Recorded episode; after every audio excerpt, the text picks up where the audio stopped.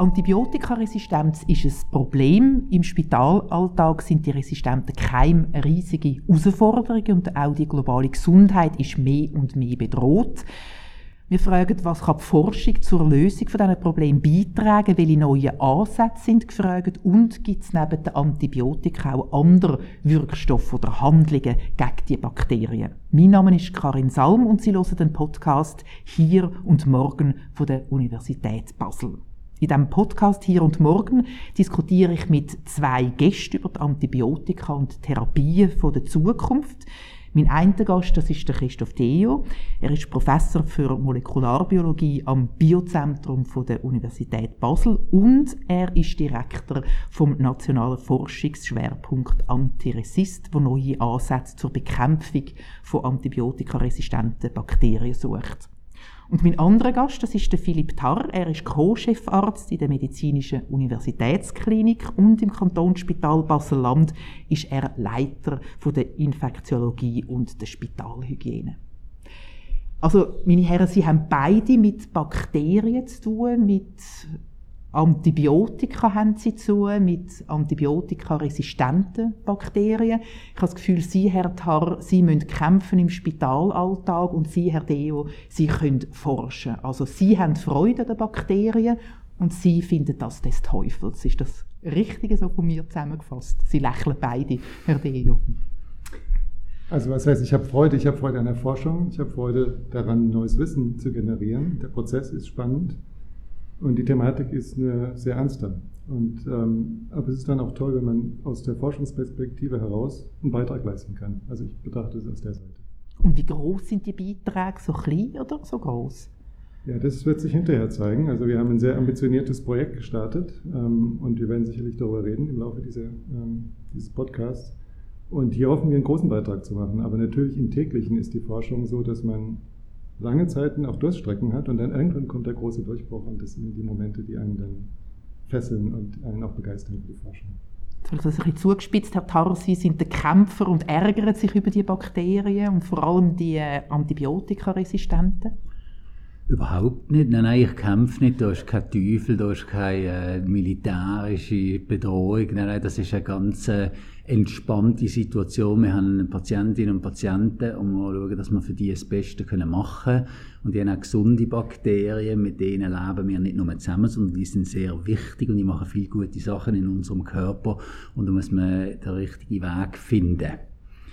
Jetzt habe ich einfach am Anfang gesagt, eben, dass quasi die äh, antibiotikaresistenten Bakterien ein Problem sind. Und ich habe gesagt, sie sind ein riesiges Problem im Spitalalltag. Stimmt das also gar nicht? Das stimmt bei uns nicht so. Wir sind ein, so ein mittelgroßes Spital. Wir haben jetzt nicht die Spitzenmedizin mit der Organtransplantation und der ganz, ganz schwer äh, immungeschwächte Patienten mit akuter Leukämie und so, das ist eher am Universitätsspital. Also wir haben äh, eher Normalbevölkerung, wo kommt mit einem Infekt und dann auch wieder heim kann gehen und nicht wochenlang und monatelang auf der Abteilung ist und Organtransplantationen kriegt und so. Das haben wir nicht. Also ein Riesenproblem würde ich es nicht nennen. Aber trotzdem ist das Problem. Können Sie das noch vielleicht ein bisschen quantifizieren oder schildern, wie groß das Problem ist? Also ich würde sagen, dass die Schweiz tatsächlich noch eine Insel der Glückseligen ist in vieler Hinsicht, weil das Gesundheitssystem so gut organisiert ist und man eigentlich auch schon lange erkannt hat, dass man mit Antibiotika vorsichtig umgehen muss. Und es gibt viele Dinge, die man machen kann, äh, um mit den Wirkstoffen, die man heute hat, auch noch weiterarbeiten zu können. Aber wenn man den, den, Blick etwas weitet und es international betrachtet, dann sieht man, dass es doch ein Riesenproblem ist. Und auch die Probleme, die wir in der Schweiz haben, sind häufig eben importiert. Das sind oft Patienten, die aus anderen Ländern dann verlegt werden und dann diese Keime mit sich bringen, die dann kaum zu behandeln sind. Also von daher ist es, äh, man kann sagen, es ist eigentlich eine Art von Pandemie, die sehr schleichend verläuft und die so langsam in die Schweiz auch einströmt auf eine Art und Weise, die wir auch gar nicht verhindern können, weil die Grenzen, man kann diese Keime nicht äh, an den Grenzen ausschließen. Deswegen denke ich, der Blick sollte sich so weiten, dass man eigentlich sieht, was einen da erwartet und was auf einen zukommt. Und aus der Perspektive heraus, also wenn man jetzt mal ein paar Zahlen nennen sollte, also man schätzt, dass äh, in der EU jährlich um die 35.000 Menschen an den Folgen von Antibiotikaresistenz sterben. Weltweit geht man davon aus, etwa 700.000 Patienten. Und es gibt Hochrechnungen, ähm, die sagen, dass also, wenn man jetzt das Problem nicht wirklich an der, an der Wurzel packt, dass dann das ein enormes Problem wird. Also es gibt Hochrechnungen für das Jahr 2050, dass dann die Todesursache Antibiotikaresistenz oder die Folgen eigentlich die Haupttodesursache ist noch vor dem Krebs. Also 10 Millionen Tote rechnet man. Und man rechnet 100 Milliarden Kosten zusätzlich für das Gesundheitssystem. Das sind natürlich Hochrechnungen, die auch, auch kritisiert werden, weil man sie natürlich nicht genau ähm, beziffern kann auf diese lange Perspektive hinaus, aber die einfach zeigen, dass es ein wachsendes Problem ist. Und wir müssen uns diesem Problem stellen. Und ich denke, jeder hat da seine Betrachtungsweise, aber ich persönlich sehe das eher, was können wir von der Forschung für einen Beitrag leisten, um das global auch angehen zu können. Also es ist sehr beeindruckend, wie Sie das jetzt geschildert haben, eben so quasi das Globale. Wie sehen Sie das jetzt eben quasi aus einem Kantonsspital Basel, Basel-Land? Also spüren Sie eben genau die, die globale Veränderung auch bei Ihnen oder ist das einfach nur so eine Randerscheinung? Das spüren wir absolut. Also, wie der Christoph gesagt hat, vor, ich bin jetzt 13 Jahre am Kantonsspital Basel-Land und wo wir vor 13 Jahren Patientinnen und Patienten behandelt haben, da sind die Resistenzen deutlich weniger als jetzt. Das spüren wir schon. Und wir spüren auch, dass wenn Leute aus der Ferien heimkommen mit einer Krankheit, mit einer Infektion oder wenn sie aus dem Süden, aus einem südlichen Land, Balkan, Türkei, Italien, äh, aus einem Spital repatriiert werden zu uns, dass die dann zum Teil Keim mitbringen, wo wir, wo wir nicht wollen. Und äh, wir haben vor ein paar Jahren angefangen, die, bei diesen Patientinnen und Patienten so Abstrich zu machen an allen möglichen Körperöffnungen und im Urin und im Stuhl, um zu schauen, ob sie so Keim aus dem, äh, aus dem Ausland, darf man ehrlich so sagen, einschleppen, wo sie gar nicht davon merken. Also ja, das nimmt zu und äh, die Antibiotikawahl ist anders heute. Also es gibt ja eine ganze Palette von Antibiotika, wo uns Ärztinnen und Ärzte zur Verfügung stehen. Und da ist es sicher so, dass man heute äh, genauer muss überlegen als vor 13 Jahren, funktioniert das Antibiotikum, das ich hier gebe, auch wirklich. Haben Sie denn solche Fälle gehabt, jetzt eben wie das der Herr Deo geschildert hat, wo man einfach mal müssen sagen, wir können nichts machen. Es ist irgendwie ein, ein Käfer, ein Keim, ein Bakterium, wo, wo wir einfach müssen, äh, eine Art Waffe strecken Ja, das haben wir nicht, nein. Ich habe mal bei Kolleginnen und Kollegen von Universitätsspitälern mich erkundigt, äh, oder wie oft haben ihr wirklich Patientinnen, wo, wo noch gar kein Antibiotikum mehr haben. Die kann man an einer Hand abzählen. Das sind nicht Tausende von Fällen, wie es für die EU weit ist. Ich glaube, man muss auch klar sagen, die Patientinnen, die so schwere Infektionen haben, die äh, resistent sind auf einen Haufen Antibiotika. Das sind nicht äh, Leute, die aussehen wie wir hier innen. Also, sie sind schwer krank, die haben Operationen gehabt, die haben Krebs, die haben Chemotherapie gehabt, die haben eben Organtransplantationen gehabt, die haben schon x äh, medizinische Eingriffe hinter sich. Wenn die dann sterben, bin ich sehr skeptisch, ob man kann sagen, das ist nur wegen dem Keim, sondern die haben noch zig andere Probleme, wo sie vielleicht auch gestorben wären, wenn jetzt der Keim ein bisschen weniger resistent gewesen wäre. Kommen wir vielleicht zu den Ursachen wegen dieser Resistenz. Weiß man, woher die Resistenz kommt? Das weiß man eigentlich sehr gut. Also wichtig ist vielleicht festzuhalten, dass die meisten Antibiotika, die wir haben, die stammen aus Bakterien. Die werden also von Bakterien produziert im Boden oder in anderen äh, Umgebungsnischen äh, in der Umwelt um andere Bakterien zu kontrollieren, die mit ihnen in Konkurrenz stehen. Und diese Produzenten müssen dann ja eigentlich schon eine Resistenz haben, sonst würden sie ja selbst sterben vom Antibiotikum. Und diese äh, Resistenzfaktoren können weitergegeben werden. Und das ist eigentlich eines der großen Probleme. Diese Resistenzen sind irgendwo in harmlosen Bakterien in der Umwelt und können dann weitergegeben werden und auf ähm, Krankheitserreger übertragen werden. Das ist der eine Punkt. Der zweite Punkt ist, dass die Evolution mit Mutation und Selektion immer wieder neue Varietäten hervorbringt. Und das ist genau der Prozess, der auch dazu führt, dass also unter starkem Einfluss von Antibiotika dann diese Resistenzen herausselektioniert werden. Das ist ein, ein, biologisch eigentlich äh, zwangsläufiger Prozess, wenn man den Bakterien genug Zeit gibt. Und es sind einfach ganz viele, dann wird es passieren. Und tatsächlich für alle Antibiotika, die entwickelt wurden, kamen nach relativ kurzer Zeit dann auch Resistenzen. Das heißt nicht, dass die Resistenzen immer erhalten bleiben, weil sie oft auch äh, Kosten für den Erreger bringen, der sie produziert, sodass die auch nur dann wenn die Antibiotika gegeben werden, auch erhalten bleiben. Aber es zeigt einfach, wie die Evolution da als Motor ähm, wirkt und diese Resistenzen hervorbringt. Also das heißt, wenn ich das probiere richtig zu verstehen, dass schon im Antibiotika eigentlich wie so ein, ein, ein Fehler mit drin ist? Nein, es ist nicht ein Fehler. Es ist so, dass das Antibiotikum greift eine Struktur in den Bakterien an, die überlebenswichtig ist. Und es wirkt immer dann, wenn die Struktur so erhalten bleibt, wie sie ursprünglich mal evolviert ist, oder wenn dann die Bakterien das verändern, dann kann das Antibiotikum nicht mehr angreifen und wird dann ähm, praktisch nutzlos, nicht wirkungslos. Was ich mich jetzt aber frage, warum wird das Problem eigentlich immer größer? Ja, das hat damit zu tun, dass wir im letzten Jahrhundert eine Blütephase hatten der Antibiotika-Forschung. Das fing an mit Alexander Fleming, das war derjenige, der das Penicillin gefunden hat, dafür auch Nobelpreis bekommen hat. Und dann gab es einen Herr Waxman, der dann diese ganze ähm, Art und Weise, wie man die Antibiotika identifiziert, perfektioniert hat. Und dann war das so, dass in der zweiten Hälfte des letzten Jahrhunderts ganz viele Antibiotika plötzlich kamen. Also die Medizinschränke, die waren gefüllt. Dann hat man aber irgendwie festgestellt, dass es nicht immer so weitergeht. Und es liegt auch daran, dass die Art und Weise, wie man danach gesucht hat, sich irgendwie erschöpft. Es war dann so, dass ab den 70er Jahren des letzten Jahrhunderts man eigentlich immer wieder dasselbe gefunden hat. Man hat weitergesucht, aber es kam kaum noch was dazu. Und das heißt, wir haben immer weniger Antibiotika, aber die Resistenzen kommen trotzdem hoch. Und dadurch entsteht mit der Zeit natürlich eine Krise. Wenn man keine neuen Antibiotika bekommt und die Resistenzen weiter wachsen, muss irgendwann dann der Punkt kommen, wo man dann letztendlich dann die Behandlungsmöglichkeiten verliert. Und inwieweit spielt das jetzt auch eine Rolle, dass zu viel Antibiotika abgegeben werden?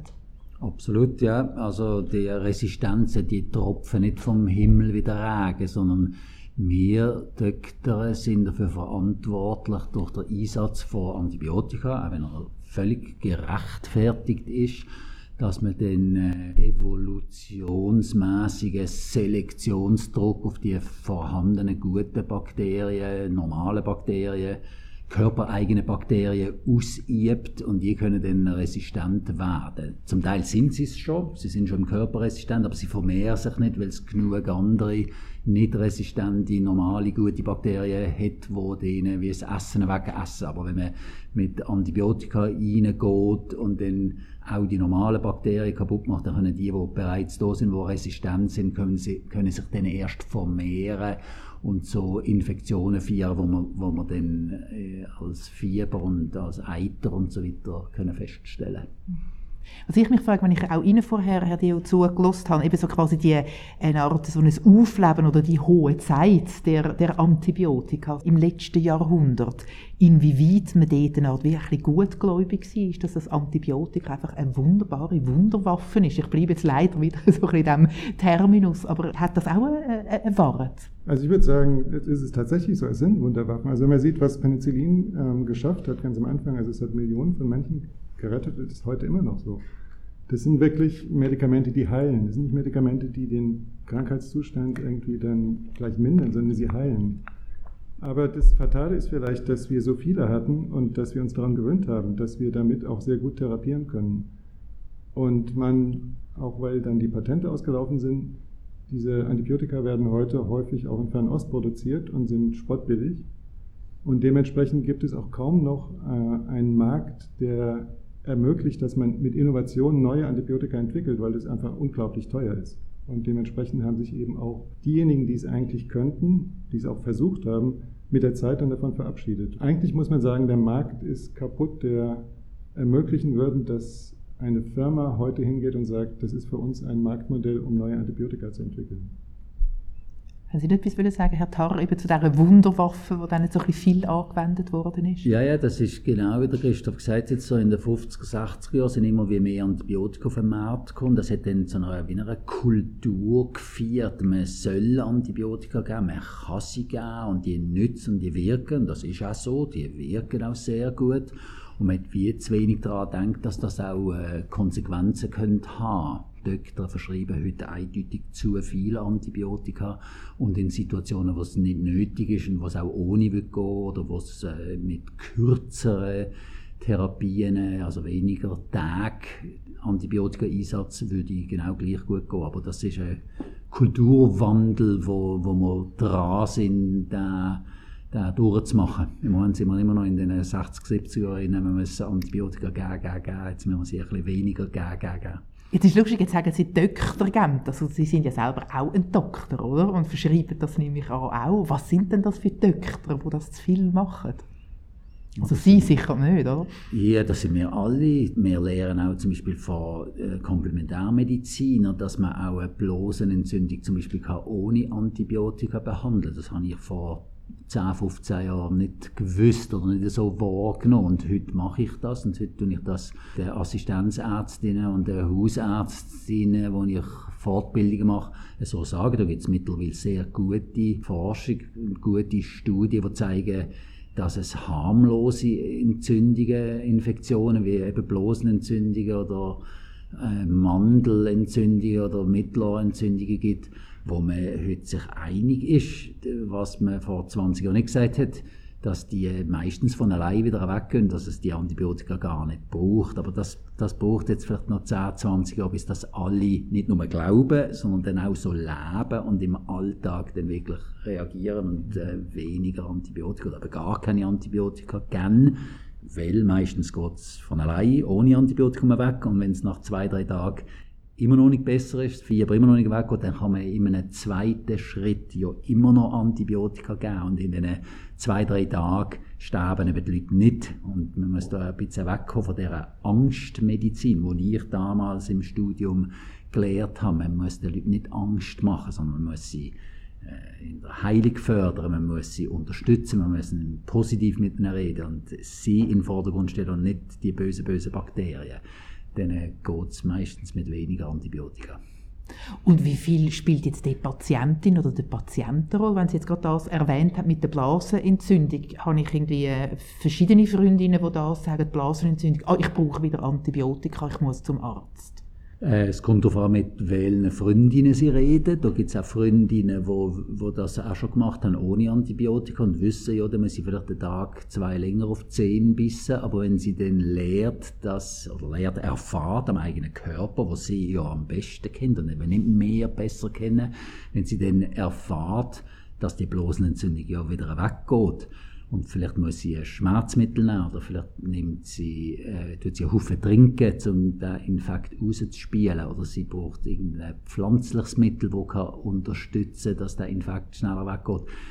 Irgendwann merken die Freundinnen, die sie erwähnt haben, dass es auch ohne geht. Und die Ärztinnen wissen das vielleicht schon, oder die, die es noch nicht wissen, die erfahren das dann auch von ihren Patientinnen. Und so einen Kulturwandel braucht es eben in der Wahrnehmung und in der in, in den Handlungen. Jetzt komme ich da gerade in, also Sie haben etwas sagen, Herr Deo, ja?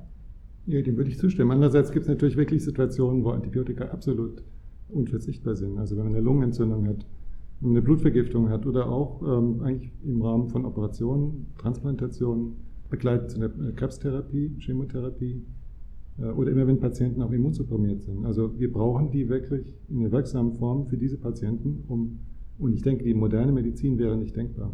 Das ist genau der Punkt. Man sollte Antibiotika dann einsetzen, wenn sie sie wirklich braucht. Und äh, heute merkt man, dass eben das Antibiotikaresistenzproblem, das ist eben nicht ein Problem der Spitäler. Mehr als 80 Prozent von allen Antibiotika werden im ambulanten Bereich, in den, in den Praxen eingesetzt. Das heißt, wenn man Antibiotika sparen äh, dann müssen wir nicht in den Spitälern, wo die ganz schwer kranken Patienten liegen, wollen sparen gehen. Natürlich, dort muss man auch gescheit handeln und ein Antibiotikum einsetzen, das ein bisschen gezielter wirkt und nicht ganz, ganz, ganz breit wirkt. Das ist schon so. Aber der große große Teil der Antibiotika wird in der Praxis eingesetzt gegen in der Regel harmlose Entzündungen. Also ein anderes Beispiel ist die Blasenentzündung. Ich habe im Studium mal gelernt, ja, da muss man Antibiotika geben, Sonst steigt der Infekt in die Nieren auf und dann hast du eine Nierenbeckenentzündung und dann hast du dann den Sampf. Und heute äh, gibt es gute Daten, dass das extrem selten passiert.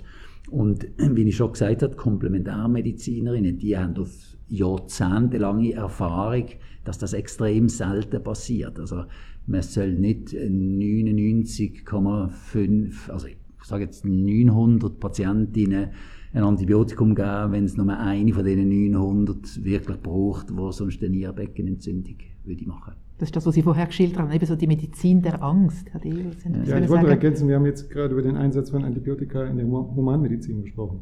Aber es gibt natürlich auch die Veterinärmedizin und da werden unglaubliche Mengen an Antibiotika eingesetzt. Also bis vor ein paar Jahren wurde es sogar noch als Wachstumsbeschleuniger eingesetzt. Das ist ja mittlerweile verboten. Aber es wird immer noch natürlich eingesetzt zur Therapie von, von Tieren und natürlich auch mit, mit einer guten Begründung. Aber das führt natürlich dazu, dass der Druck noch viel größer ist, auf die Bakterien diese Resistenzen zu entwickeln und auch weiterzugeben. Und dann gibt es natürlich auch noch den Umweltaspekt, weil letztendlich hängt alles zusammen. Und man betrachtet es heute auch eher im großen Kontext. Also man spricht von One Health. Also das praktisch, man betrachtet jetzt nicht nur die Veterinärseite oder die Humanmedizinseite, sondern im ganzen Kontext und mit den Umwelteinflüssen, mit dem Abwasser, mit all den Aspekten, die letztendlich dann in Verbindung stehen miteinander und dieses Problem mit befruchten und mit befördern. Und da gibt es sicherlich auch äh, Probleme, die auch direkt die Humanmedizin betreffen. Also in der Veterinärmedizin versucht man natürlich nicht, die Antibiotika einzusetzen, die für die Humanmedizin wichtig sind. Aber wenn die Versorgungssicherheit nicht gegeben ist und die Antibiotika, die man eigentlich in großen Mengen im Veterinärbereich einsetzt, dann muss man unter Umständen zurückgreifen, um ein Schwein zu behandeln oder um ein Rind zu behandeln auf ein Antibiotikum, was man eigentlich für den Menschen reserviert hat. Und das passiert. Und das sind alles Dinge, die wir eigentlich gemeinsam betrachten müssen und in diesem größeren Kontext mit einbeziehen sollten. Jetzt ist ja diese Woche gerade vom äh, Bundesamt für Gesundheit so der dritte Report rausgekommen, genau wie es eigentlich um äh, bei der Bevölkerung steht ums Wissen, wie Antibiotika wirken, wie es äh, steht um die Antibiotikaresistenz. Und dort kommt ja auch so ein bisschen raus, dass eigentlich genau in der Veterinärmedizin in den letzten Jahren tatsächlich weniger Antibiotika eingesetzt werden. Aber auch in der Humanmedizin ist es mehr oder weniger gleich. Was gibt es da dafür für eine Erklärung? Also sind in dem sind Veterinärmediziner irgendwie mehr unter Druck? Oder? Also ich würde sagen, das muss man wieder global betrachten. Also es gibt Länder wie zum Beispiel ähm, Holland, die also eine extrem ähm, dichte äh, Veterinärindustrie haben, Tierzucht haben, wo in großen Mengen die Antibiotika eingesetzt wurden. Und da hat man irgendwann gesagt, weil man gesehen hat, wie das Problem mit den Antibiotikaresistenzen einfach äh, ausufert, hat man einfach gesagt, wir setzen einfach nur die Hälfte von Antibiotika ein. Man hat es von oben verordnet und hat einfach geguckt, funktioniert es? Und es hat funktioniert. Also im Veterinärbereich gab es einfach viel mehr Möglichkeiten, die, den Einsatz auf eine sinnvolle Art und Weise zu reduzieren. Ich denke, im Humanbereich gibt es auch eben dieses Stewardship, wo man versucht, intelligent die Antibiotika einzusetzen, zielgerichtet. Und aber da sind die Einsparmöglichkeiten dann doch vielleicht geringer, sodass dann man jetzt nicht sagen kann, dass die Humanmedizin nicht so gut letztendlich reagiert hätte auf diesen Druck, Antibiotika einzusparen. Ich glaube, die waren einfach vorher schon besser aufgestellt. Sie dazu etwas sagen, Herr Tapp? Ja, ja, ich finde, dass auch die Veterinäre, die haben Fortschritt gemacht, wo wir in der Humanmedizin vielleicht vor 10, 20 Jahren schon gemacht haben. Ähm, ich finde, äh, politisch gesehen oder einfach wenn man sich selber in den Spiegel schaut, ich sehe den Humanmediziner, ich muss jetzt nicht wollen, der Schwarzpeter der andere weiterschieben. Ich finde, wir müssen uns als Humanmediziner, als äh, Doktor äh, an der eigenen Nase nehmen. Ich kann lange fluchen, dass in der Schweinezucht zu viel Antibiotika eingesetzt werden, aber ändern kann ich vor allem das Verhalten bei mir im Spital oder bei den Hausärzten, wo ich damit zu tun habe und Fortbildungen mache und an der Universität, wo man äh, den Nachwuchs ausbildet. Dort muss man ansetzen, um die, den Kulturwandel reinzubringen. Jetzt, Herr Dejo, ich habe gesagt, eben, dass Sie Direktor sind von dem nationalen Forschungsschwerpunkt Antiresist.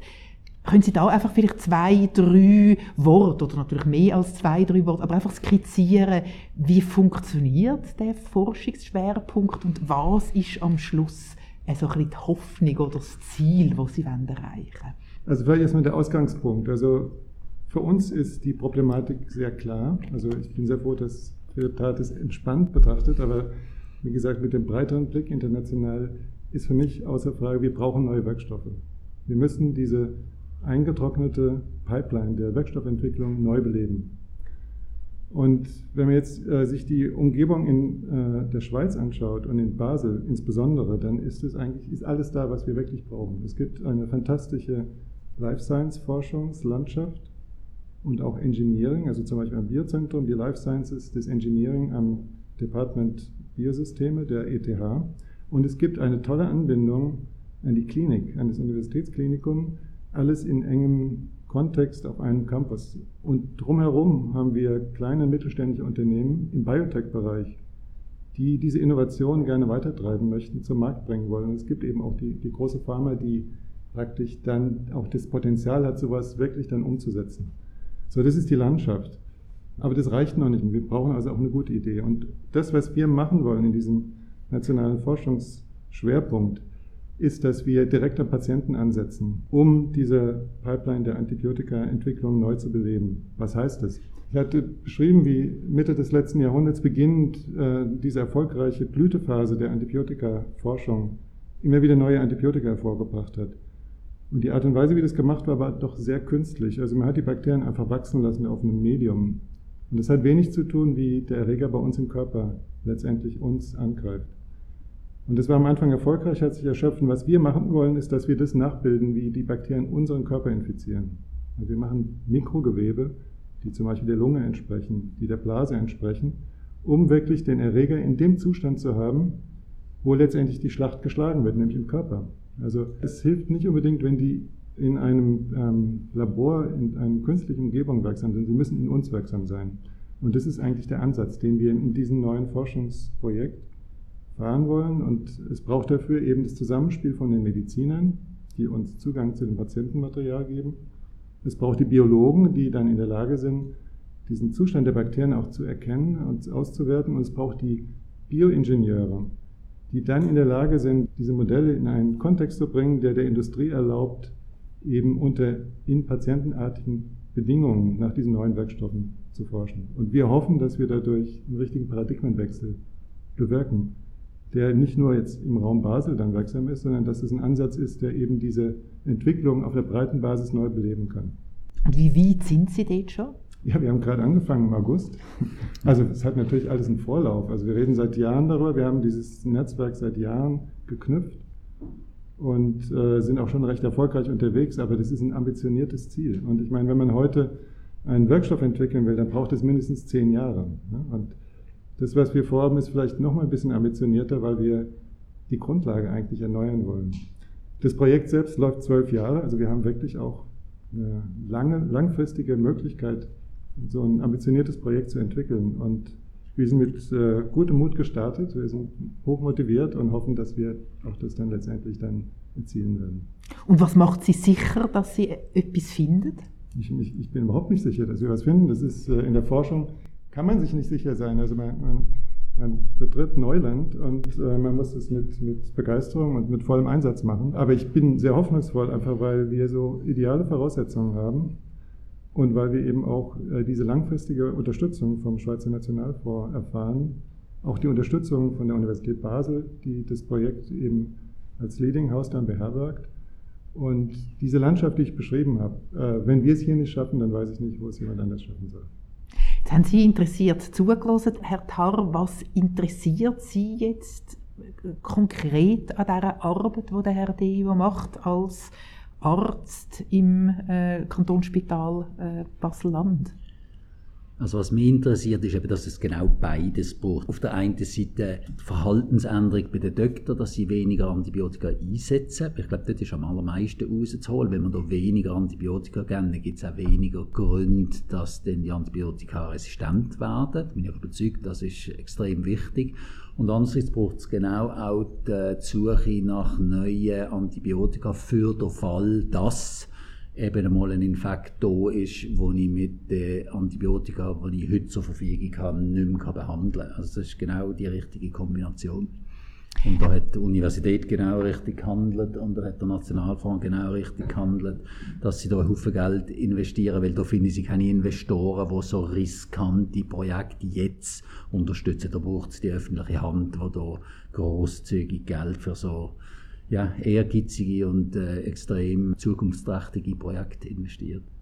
Haben Sie denn jetzt, Herr Tare, in Ihrem äh, Spitalalltag irgendwo eine Frage, wo Sie immer wieder wie umtreibt, oder? Wo, wo Sie sich jetzt genau erhoffen, was jetzt äh, in diesem äh, Forschungsschwerpunkt könnte, könnte äh, als, als Antwort oder als Lösung rauskommen? Ja, eben, dass man Bakterien eben mehr in ihrem Zusammenhang begreift, dass das nicht äh, so Labortierchen sind, die da weit weg vom Mensch sich vermehren, die, wo man so von außen her betrachtet, sondern genau, dass man sie im Kontext vom menschlichen Körper betrachtet. Ich glaube, das ist genau das Richtige ich rätsle so ein bisschen an dem um, ich habe das jetzt von Ihnen wie gehört, oder? Es probiert, äh, braucht auf der einen Seite die Forschung und es braucht auf der anderen Seite den Alltag im Spital, in den Arztpraxen, wo vielleicht eben nicht nur irgendwie auf Antibiotika sich, sich stürzt. Wie steht das in einem Gleichgewicht? Also für uns ist es absolut essentiell, dass wir nah dran sind äh, an der Klinik. Und ich meine, in dem Projekt ist es so eingewoben, dass es, ähm, weil wir eben Hand in Hand arbeiten, ähm, dass wir die Probleme sehen, die, die tatsächlich in der Klinik vorhanden sind. Und da ist vielleicht tatsächlich dann das Universitätsspital äh, exponierter, weil es eben mehr problematische Fälle auch von außen bekommt. Aber wir haben natürlich auch die Antennen nach außen gerichtet. Für uns auch ist es äh, essentiell, dass wir den Kontakt auch zur Industrie haben, weil letztendlich wir hoffen, dass viel Wissenstransfer stattfinden wird und dass das auch aufgegriffen wird, was wir machen, dass wir das nicht im akademischen Luftschloss bauen, sondern dass wir wirklich geerdet sind und wirklich die Probleme kennen. Also wir müssen mit der Klinik und mit der Industrie in diesem Kontext ähm, uns positionieren können, um wirklich dann auch einen hilfreichen Ansatz entwickeln zu können. Frage wegen der Balance, ja, Gleichgewicht. Die Balance, das ist das A und das O. Und was man vielleicht auch noch in die Balance reinbringen kann, ist äh, die Förderung von einem gesunden Immunsystem, also genug schlafen und an die frische Luft gehen und äh, Vitamin D oder Echinacea, C, auch so Sachen, die man heute äh, mittlerweile gut können dokumentieren durch Forschung, dass man so das Immunsystem kann stärken und Leute dann weniger Grippe kriegen und dann weniger ins Spital gehen und dann weniger Lungenentzündungen als Volk kriegen. Das, das darf man nicht unterschätzen, dass ich glaube, dort auch extrem viel rauszuholen ist was man als Salutogenese bezeichnet, eben, dass man die, die Heilung äh, vom Körper fördert und überhaupt nicht krank werden fördert durch die Stärkung von einem gesunden Organismus.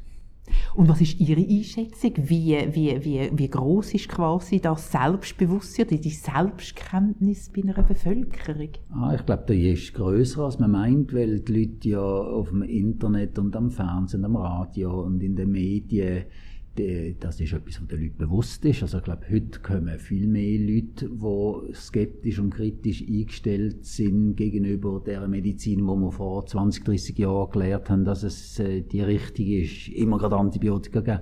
Das wollen die Leute viel mehr heute in Frage stellen und sagen, sind Sie sicher, Herr Doktor, Frau Doktor, dass es Antibiotika braucht, ging das bitte nicht auch ohne, oder kann man es einmal probieren ohne. Ich habe von einer Freundin gehört, wo das auch ohne weggegangen ist, ist das eine Option.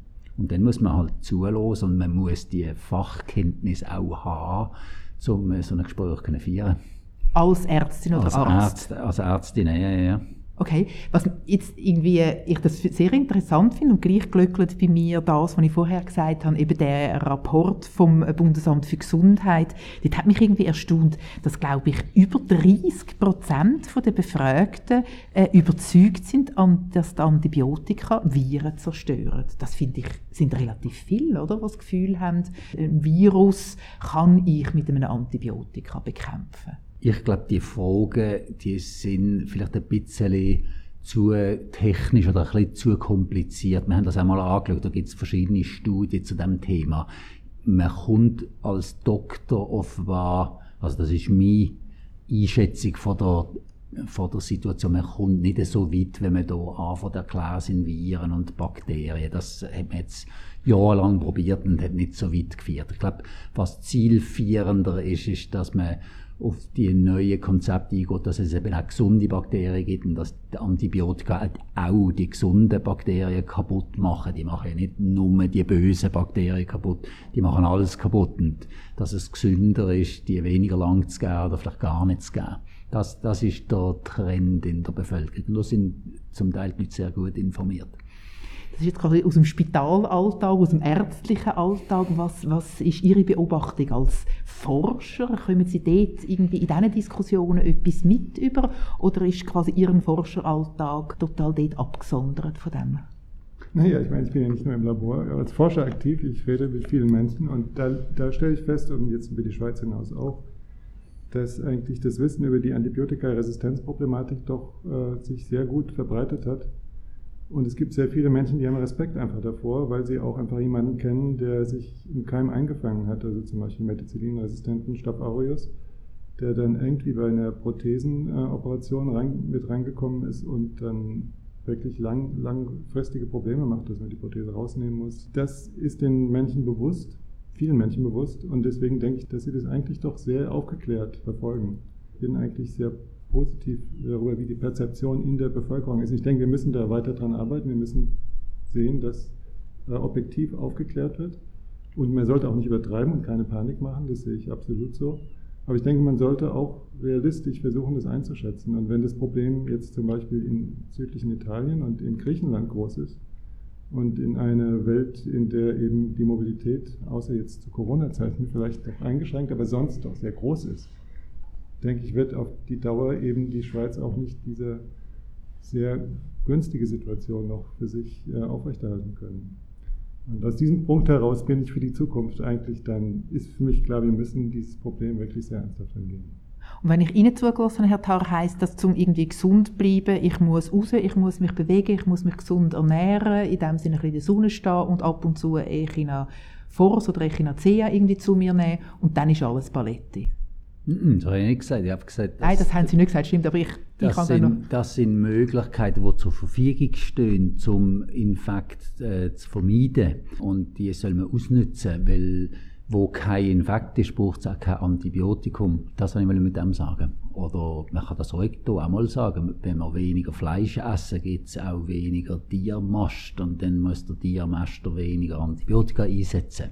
Also das sind soziokulturelle Trends, die man unbedingt muss fördern. Also meine Großeltern, die haben nicht jeden Tag Fleisch gegessen. Wenn ich in die Kantine gehe, dann hat es mehr Fleisch als vegetarische Menü. Und wenn ich sehe, die Jungen, die haben das begriffen, was wir Älteren nicht so begriffen haben, dass man wieder retour muss gehen und ein bisschen weniger Fleisch essen, vielleicht nur am Wochenende und nicht jeden Tag. Und wie wesentlich ist die Hygiene? Also eben, Sie sind ja quasi dort auch Leiter im, äh, im Kantonsspital Basel-Land, eben von der Spitalhygiene. Nehme ich spielt auch eine wesentliche Rolle im Alltag. Genau, Spitalhygiene heißt eigentlich Infektprävention, oder was der Christoph gesagt hat, man will nicht äh, Infekt im Spital von einer Patientin auf die andere übertragen, indem man die Hände desinfiziert. Das ist das Allerwichtigste, und das sagt man seit vielen, vielen Jahren, dass man das machen und das machen die einen der Doktor besser als die anderen. Im Großen und Ganzen machen sie es gut, aber da ist sicher noch etwas rauszuholen, dass Infekte nicht übertragen werden. Und man darf auch nicht vergessen, Haufen Leute haben die Keim bereits in sich und die werden dann in Anführungszeichen aufgewirbelt durch eben eine Operation oder durch eine schwere Krankheit oder durch eine immunschwächendes Medikament wie eine Krebschemotherapie. Ja, vielleicht noch ein, ein ähm, Zusatz zu den alternativen Behandlungsmethoden. Also unser äh, nationaler Forschungsschwerpunkt, der möchte auch Beiträge leisten, eben die nicht nur bei den klassischen Antibiotika, was eigentlich im Prinzip kleine chemische Moleküle sind, sondern zum Beispiel auch Immunstimulanzen oder zum Beispiel Phagentherapie, dass man also praktisch bakterielle Viren nimmt, um die Bakterien zu bekämpfen. Ähm, oder auch äh, also diese nicht konventionellen Methoden verwendet. Und das Problem bei diesen Methoden ist eben oft, dass man sie nicht quantifizieren kann, weil man kein Modell hat, in dem man die Wirksamkeit nachweisen kann. Und diese Modelle, die wir den Menschen nachempfinden wollen, sollten in der Lage sein, zum Beispiel einen Immunstimulanz nachzuweisen in seine Wirkung auf den Erreger. Oder zu zeigen, ob jetzt zum Beispiel so ein Phage äh, als wirksames äh, Behandlungsmethode eingesetzt werden kann. Von daher sind wir da eigentlich auch relativ nah in diesen Aspekten. Wir haben nur eine endliche Anzahl von wirksamen Stoffen, die sich irgendwann auch erschöpfen wird, auch wenn wir sie alle gefunden haben, sodass wir eigentlich alternative Methoden schon brauchen. Und die Ambition von diesem Projekt ist eben auch da Beiträge leisten zu können. Wunderbar. Ich sehe, Sie haben äh, beide eine unglaublich äh, spannende Arbeit und vielleicht müssen wir einfach sich in zwölf Jahren wieder, oder vielleicht in sechs Jahren, einfach da äh, wieder treffen zu einem Podcast und um einen Unitalk, um herauszufinden, was Sie herausgefunden haben in Ihrer Forschung und inwieweit das vielleicht dem Herrn Tarr könnte dienen im Kantonsspital Basel-Land. Ich möchte mich bei Ihnen, Philipp Tarr, und bei Ihnen, Christoph Deo, ganz herzlich bedanken für das Gespräch da im Unitalk, wo dann auch unseren Podcast gibt.